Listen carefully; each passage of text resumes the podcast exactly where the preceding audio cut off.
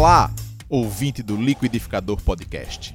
É com alegria que te recebemos no segundo episódio da série sobre a criação do Musiclube da Paraíba. Este coletivo de artistas, formado em 1981, com o objetivo de amplificar a música local, ocupar espaços, promover discussões, enfim, movimentar a cena cultural na capital paraibana. Eu sou Reginaldo Venâncio e no episódio anterior iniciamos essa história com Pedro Osmar, artista múltiplo, cantor, compositor, artista plástico e o principal provocador desta ação, que nos contou como tudo começou. Hoje, converso com outro importantíssimo integrante desta iniciativa, Adeildo Vieira, que vai comentar seu ponto de vista sobre as ações criadas, comentar sobre seus parceiros, a luta para fazer com que as rádios tocassem a obra produzida aqui. Como um dos objetivos deste podcast também é trazer informações biográficas a respeito dos entrevistados, Adeildo falará sobre sua relação com a música, suas influências, a chegada na capital da Paraíba e, claro, falar sobre sua obra, que já conta com três belos discos de uma carreira de quase 40 anos. Ele nasceu em Itabaiana, conhecida como a Rainha do Vale da Paraíba, cidade onde também nasceram o poeta Zé da Luz e o compositor e multi-instrumentista Sivuca. Adeildo, quando você mudou-se para João Pessoa, a música já corria em suas veias? O que eu quero é viver junto de você. A música corria das minhas veias pela, pelo viés da minha família. Eu sou. É, a família da minha mãe é toda de músicos. Então, meu avô, seu Zusa, tocava violão, tocava rabeca, eu tenho um tio chamado José Teixeira, que aposentou-se como carteiro lá em Solânia. Ele toca, uma vez ele foi listar, ele toca uns 12 instrumentos mais ou menos, entre instrumentos de cordas, de sopro e de percussão. Ele, ele é muito musical, né? E aí na minha casa apareceu né, o, o cara que fez um link muito forte entre nós e a música, que é Pádua Santos Antônio de Padua Santos, que é meu irmão, que aos oito anos de idade é, descobriu o violão. Descobriu o violão. Meu pai comprou um violão para ele, meu pai aprender a tocar, né? Papai gostava de uma serestazinha. Mamãe é que não gostava dessa história, né? Mas papai gostava da, da seresta. Aí o que, é que acontece? Papai comprou e papai era maquinista de trem, né? Maquinista da rede ferroviária. Viajou, quando voltou, o Toninho já estava, a gente chama Toninho, já estava tocando as músicas da Jovem Guarda, assim. Aí depois o papai colocou o Toninho para um professor, amigo, e na segunda aula o Toninho chegou lá tocando Marcha dos Marinheiros. Aí o cara pirou, né? chegou tocando Marcha dos Marinheiros, porque na aula anterior, Toninho pediu ao professor para tocar essa música que eu achava muito bonita. O professor tocou, Toninho viu uma vez, isso é coisa dos, do, dos cenas do filme de, de Mozart, né? Sim. Amadeus. Ele viu uma vez, voltou para casa, quando foi na semana seguinte que ele chegou, chegou com a lição do dia e tocou Marcha dos Marinheiros. Aí o professor disse, não, eu não vou ensinar nada a você mais não. Aí deu um método de, de acordes, então ele deslanchou. Papai descobriu isso, começou a comprar discos de Dilermando Reis, papai era muito fã, e Dilermando Reis traz uma carga muito forte de músicas, né? De Ernesto Nazaré, João Pernambuco, Sim. né? Zequinha de Abreu, esse povo todo, e o próprio Dilermando tal. Então ele tocou todas as músicas de todos os discos. Né? E aí a minha, a minha casa passou a ser um, um ambiente de, de, de uma fruição musical muito legal, né? Pronto. Mas assim, toda a música da minha cabeça passava pelo meu irmão. Na época no rádio a gente ouvia no final dos anos 60, quando eu, eu cheguei nos anos 60 com 8 anos. Então me lembro ainda de ouvir as, a, as, algumas vozes posso dizer aqui de Abril, mas conheci Luiz Gonzaga, conheci Luiz Vieira, Orlando Silva, Orlando Dias, é, esse pessoal todinho. Aí vinha trio nordestino, três do Nordeste, né? Genival Lacerda, esse pessoal todinho, tudo tocava fartamente no rádio. E nos anos 70 aí vieram as ondas do Brega, que a gente conhece de Zé Augusto, de, né, de Odaí José, que a gente chamava Brega, as músicas pop da época, né? E pronto, aí vim para João Pessoa em 77, minha mãe comprou uma casa de um familiar aqui em Jaguaribe. A minha mãe estava viúva, que perdeu meu pai em 75, no acidente de trem, né? E meu pai morreu de acidente de trem. E essa casa que a gente comprou em Jaguaribe, que é aquela que você conhece, quem morava na frente dela, exatamente na frente, eram, os irmãos Pedro Osmar e Paulo Ró. E passando uma casa pelo lado esquerdo, morava Vandinha de Carvalho. Esses três eram os três principais integrantes do Jaguaribe Carne, que já havia nascido, já era um, já era um grupo de muita, né, de muita profusão de inquietações na cidade, né? Mas aí eu cheguei sem nem me tocar para isso. Eu vim estudar mecânica na escola técnica. Sim. E foi o que aconteceu. Eu frequentava os, bar, os embalos de sábado da noite, na João Travolta, lá no clube veterano, e era um garoto, né? Que ainda nem amava os Beatles e os Rolling Stones, né? não, não, não conhecia ah, esse universo musical a fundo, não. Acompanhava a onda da época e tal, de, de ouvir peninha, tudo era apenas uma brincadeira. Né? Mas enfim. Aí eu terminei o curso de, de, de mecânica? De mecânica na escola técnica, né? Já, já era muito amigo de Paulo Ró, eu chamo até hoje de Roberto, porque é como a família chama ele, eu chamo ele de Roberto. É um código meio que familiar, assim, né? Hum. E, e, eu assistia de vez em quando eles tocando, mas achava muito estranho tudo aquilo, era um movimento muito estranho, sabe? Uma música diferente, via eles tocando em alguns colégios e tal. Você já se arriscava? Eu... Já se arriscava? Já tocava não. algum instrumento? Não. Só curtia. Não. A música não fazia parte da minha vida. Nessa época. Não no sentido de me relacionar com ela do ponto de vista de fazê-la ou entendê-la da perspectiva de quem vive o universo dela, entendeu? Sim. A música era aquilo que eu recebia do, do meio e a... Só que eu antes também conheci Nelson Teixeira, que é um primo meu, que começou, eu ainda na escola técnica, começou a me apresentar discos de Belchior. Eu ouvia muita música boa. Ednardo, Gilberto Gil, é, Chico Buarque de Holanda, que eu, que eu não, não conhecia a obra dele. Aí lá vai, né? Aí João Gilberto, não sei, começou a apresentar esse povo, né? E eu comecei a gostar dessas músicas, porque esse meu, meu primo me apresentava como eu disse, o melhor que você pode entender de uma pessoa inteligente e muito foda são esses caras aí. Eu ouvi nessa perspectiva, sabe, de, uma coisa muito. Só recortar minha cabeça, né? Tipo assim, não, esse recorte aqui é muito incrível, é incrível e tal e tal, né? Bom, Passou, eu passei no vestibular para engenharia mecânica na UFPB, a primeiro semestre, tudo certo. Minha menor nota foi 8, que lindo. Mantive a minha lógica, porque na escola técnica eu ganhei medalha de honra ao mérito no primeiro ano. No segundo ano eu ganhei um estágio na Volkswagen do Brasil, Maravilha. com 16 anos de idade.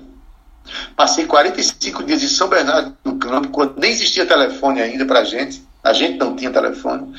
E vivi aquilo, tudo aquilo, aquela loucura, né? E no terceiro ano, meu prêmio foi passar no vestibular, e, com, quase 900 pontos, entendeu? Esse negócio bem. Mas, meu amigo, no segundo semestre, quando eu completei 18 anos, não sei o que danado aconteceu. Eu peguei o meu crédito educativo e comprei. Comprou um violão. Um amigo meu estava vendendo, chamado. E batizei o violão de Adeildos Love. Uma graça isso. Só, só que quando eu peguei o violão, aí comecei a estudar Vigu, né? Aquelas revistinhas, Sim. os acordes. Sim, Vigu, violão e guitarra. Revistinha vendia muito em banca de revista. Só que depois da internet elas praticamente sumiram do mercado. Aí, bicho, do nada eu comecei a me encantar profundamente por João Gilberto. João Gilberto foi o cara que quando ele aparecia, para mim, o mundo se acabava, porque eu achava linda aquela harmonia, aqueles desenhos que no Brasil, aquela batida do violão. Eu adorava aquilo, cara. Tanto que as minhas primeiras músicas foram bossa nova. As primeiras cançõezinhas, um sambinha e tal. Mas aí imediatamente eu já comecei a, vontade de escrever, comecei a vontade de, de fazer, de construir canções. Isso foi em 1980. Em 82 eu já tinha umas músicas, escrevi no Festival da Escola Técnica. Acho que foi 82 participei com uma música chamada Respostas. a música era, parecia mais com perguntas do que com respostas. A música muito fraca, mas eu subi no palco, bicho, com. com. Tinha umas 10 pessoas tocando comigo, sabe? Ah. Você sempre foi coletivo, meu, né? Meu irmão tocou comigo. Não, mas nesse momento é porque eu fui mostrar a música para uns amigos de Toninho que tocava, que tocava numa banda, sabe? Sim. E os caras disseram, ah, essa música é para ganhar festival. Eu quero tocar essa música. Aí juntou-se, bicho. Juntaram umas 10 pessoas. Tinha, eu, eu toquei uma craviola, bicho. Hum. Toninho tava com a craviola em casa, inventei de tocar uma craviola. Toninho tocou violão. Ricardo Soares na bateria. Paulinho no baixo. É, Jomar Araújo numa sanfona. E no vocal tava, tava Dea, tava China, um amigo meu que mora, mora em Jaguaribe, Camilo Aranha, certo? E eu acho que Fatinha, Fatinha, pronto. Tinha até vocal, pô, tinha até vocal. Tinha, tinha mais gente no palco do que na plateia. E eu, eu cantei desesperado, sem, minha voz não saía, travou tudo, tal, tal.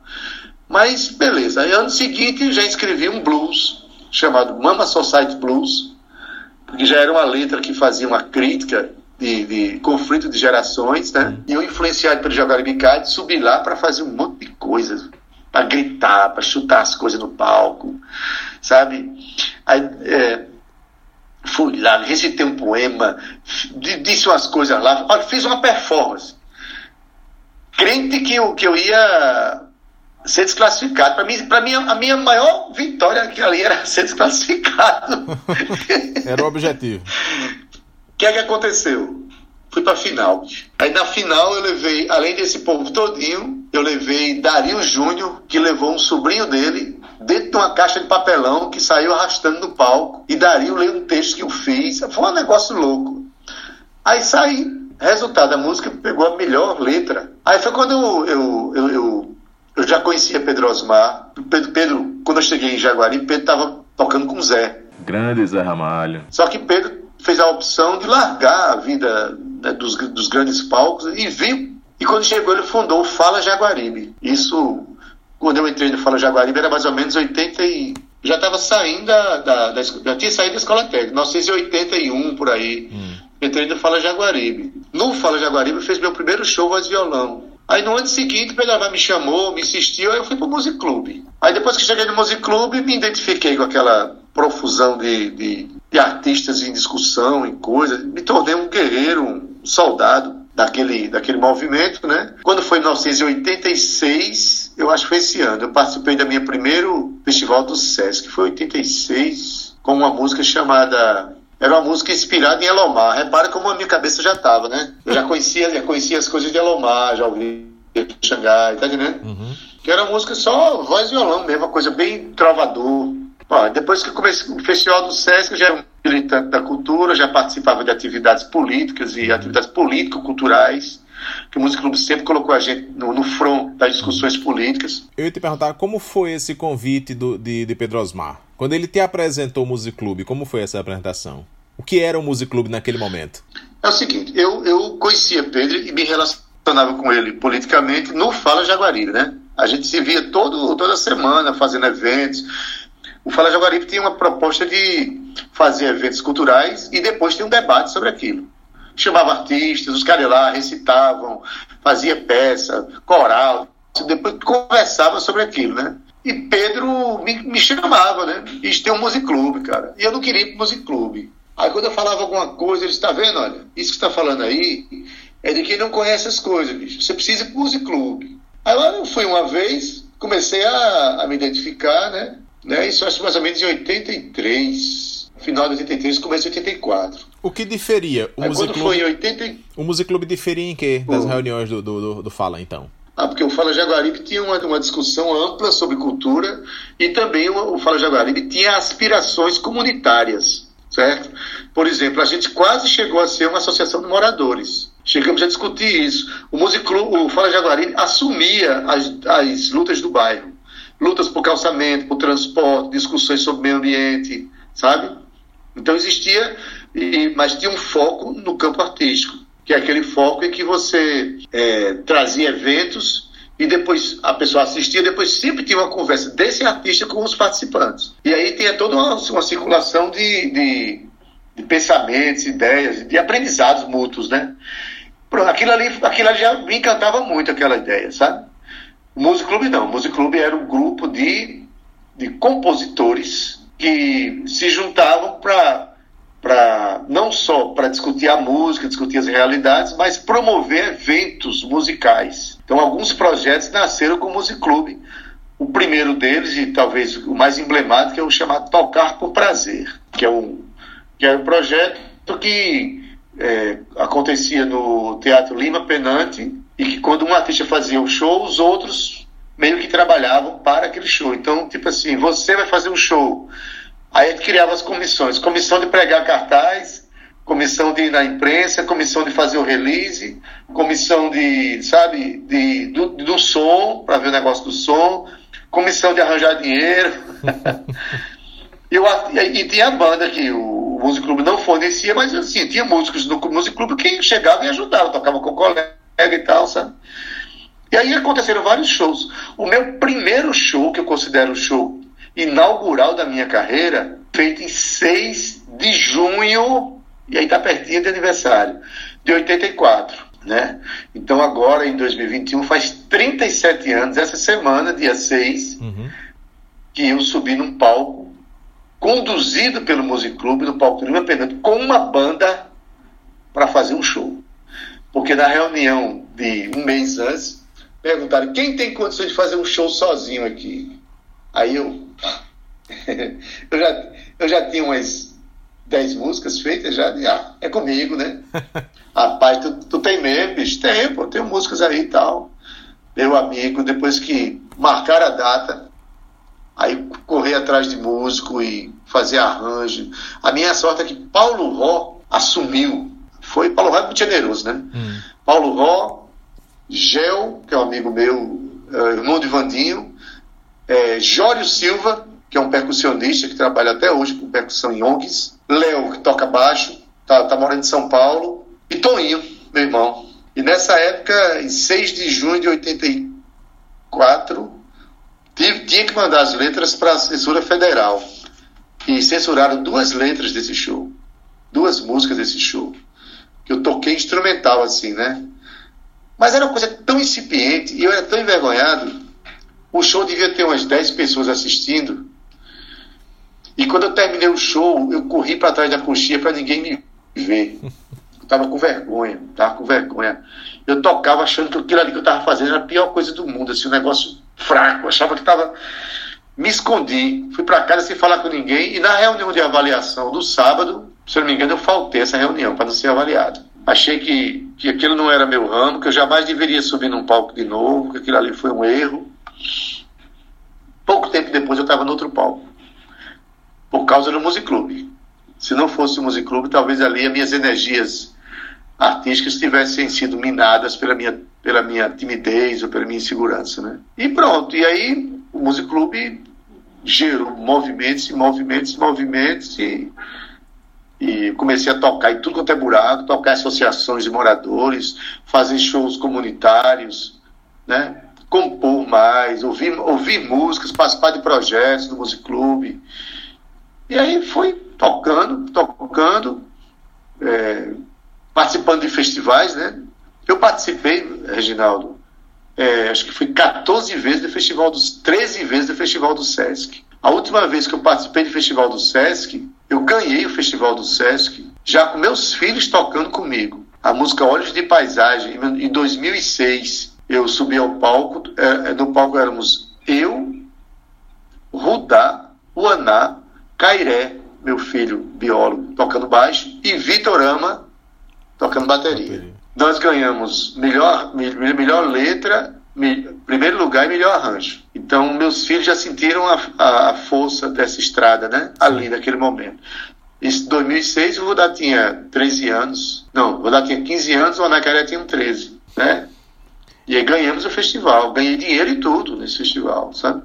Só que aí eu já tinha vários shows montados, já tinha feito é, é, show em tudo quanto é lugar, já tinha participado de festivais já em, em outros estados, né? É, em outros estados não, nos estados eu participei depois. Eu participei duas vezes do FEMUSIC, no Paraná, lá em Maringá. Participei uma vez do Festival de Vitória da Conquista, isso acho que 2009, eu acho. Bom, mas começou assim no Músico Clube, entendeu? Aí nunca mais parou. Hoje, se alguém perguntar quem é Adaildo Vieira, ninguém vai dizer é o funcionário da universidade. Vai dizer é o músico e compositor porque é o que me, a, a, minha marca hoje, justamente a, a, história que eu construí foi essa. E não é à toa que eu tenho dois filhos músicos profissionais melhores que eu, dez vezes, inclusive. Nessa é época, é nessa época, Adeido, é, havia apoio da imprensa? Como era a, a, repercussão na cidade dessas ações provenientes do Músico Clube? Rapaz, é o seguinte, na época o jornal só tinha é, jornal impresso. A televisão Ainda cheguei a ter algumas inserções de televisão, mas isso já nos anos 90. Nos anos 80, a TV Cabo Branco, eu acho que ela foi inaugurada em 85, se eu não me engano. Acho que foi isso, né?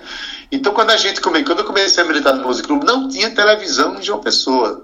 Pelo menos a televisão local. Era chamada repetidora, né? Chamada é, tinha repetidora, repetidora. recebia, recebia coisa de Recife e tal.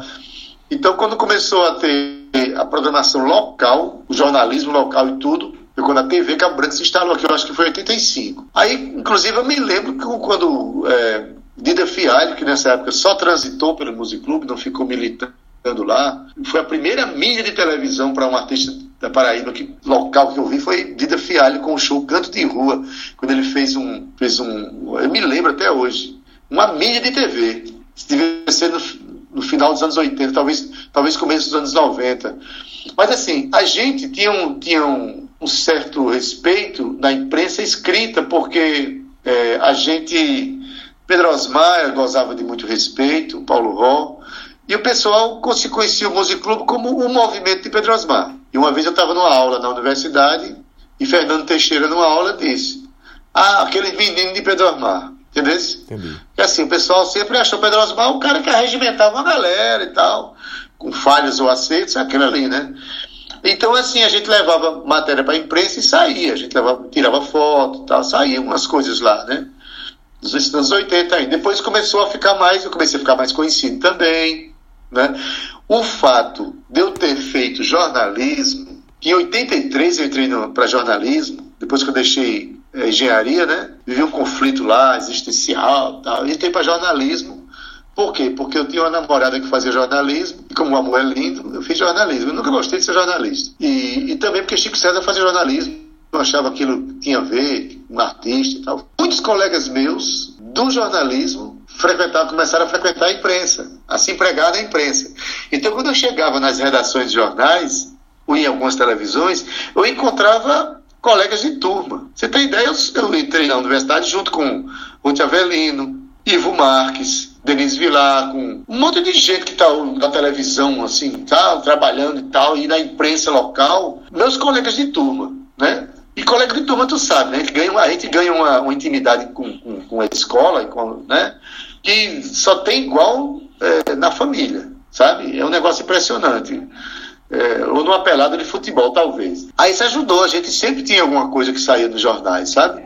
Nunca assim uma matéria de capa, não, mas talvez sim, quando o Chico César fazia um show, que era outro cara também que era jornalista, muito respeitado na época já. Chico César, desde que chegou em João Pessoa, já era respeitado, porque o cara já chegou foda. Por quê? Já chegou tocando um violão, tocando um violão, filho da puta, fazendo umas letras invocadas, com uma cabeça assim inquieta, e aprendeu o que, que tinha que aprender com o Jaguaribe Carne. Em pouco tempo ele é, começou a ser mais ousado do que o Jaguaribe Carne, porque o Jaguaribe Carne manteve-se numa proposta e Chico César manteve na proposta, mas abriu-se para outras. Ele teve uma visão mais cosmopolita da realidade, entendeu? Chico César é o que é hoje porque ele soube ser um cara alternativo, mas soube lidar com as realidades midiáticas. Soube pagar o preço da mídia, pagar o preço do, do sabe? Sobre qual era a música que entraria no mercado, disse Cuscuz Clã diz isso, porra. Cuscuz Clã, segundo disco de Chico César, lançado em 1996, trazia as músicas Mandela, Benazi, Pedra de Responsa, parceria dele com Zé Cabaleiro, e tinha também é, novas versões de Mama África e A Primeira Vista, que constavam do disco anterior, o primeiro disco dele, o Aos Vivos. Seja montado na onça, é pedra, é pedra, é pedra, é pedra de responsa,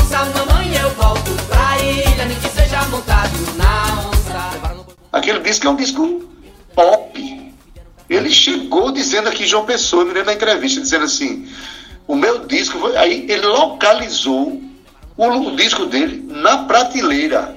Ele visualizou uma prateleira assim pra gente e disse: Meu disco vai estar ao lado do disco de. Aí disse: Sei lá, de, tipo, é o daí José de um lado e Chico Buarque do outro. E o meu vai estar no meio ali, disputando esses dois públicos. Ele sabia, ele, e sabe até hoje onde ele chega.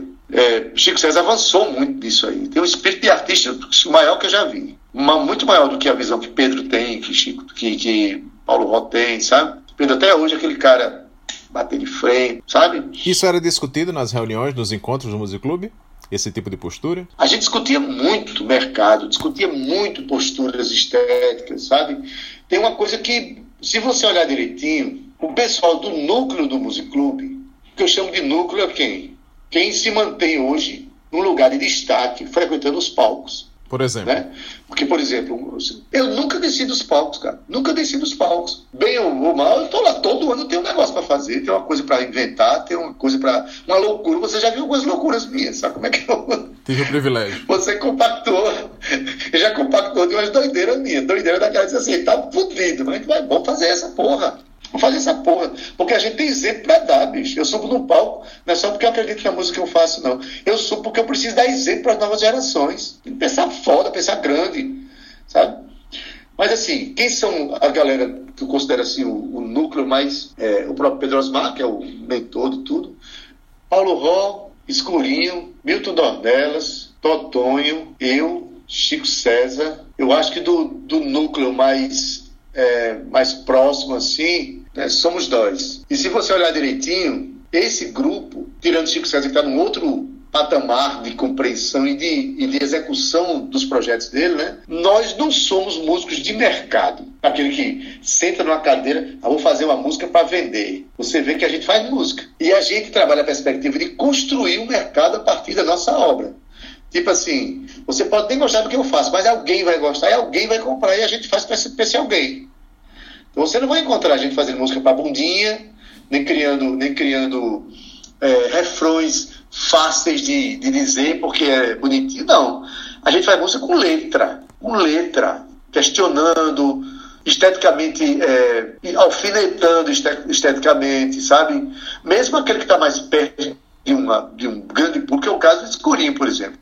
Mas você vai na obra de Escurinho, você vê um cara com poesia, com letras, com arranjos, né?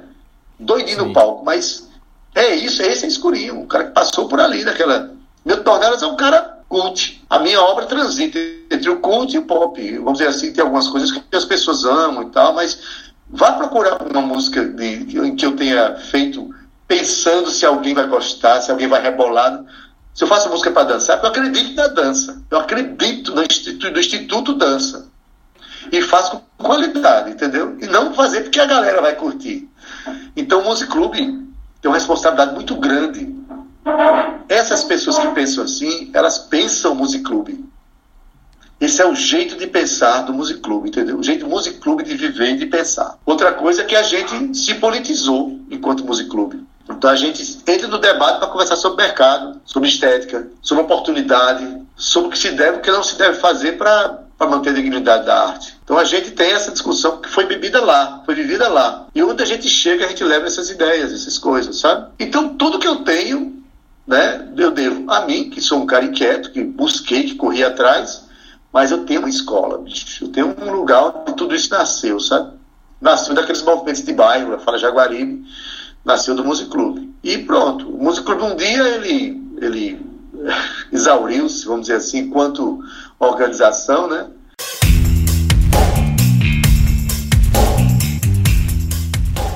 Ficou um gostinho de quero mais? Eu também. É por isso que Adeudo Vieira estará conosco novamente no próximo episódio desta série para dar mais detalhes sobre o que parece ser o fim do Music Club. Ou seria apenas um intervalo? Esse foi o nosso segundo episódio do podcast da Liquidificador Produções. Muito obrigado a você que ficou conosco até aqui. Esperamos que tenha gostado e que nos acompanhe de agora em diante. No próximo encontro, Adeudo Vieira vai falar sobre produção fonográfica, sobre os esforços realizados para que as rádios locais tocassem a música produzida na cidade por seus companheiros compositores, entre outros assuntos. Se eu fosse você, não perderia. Até lá!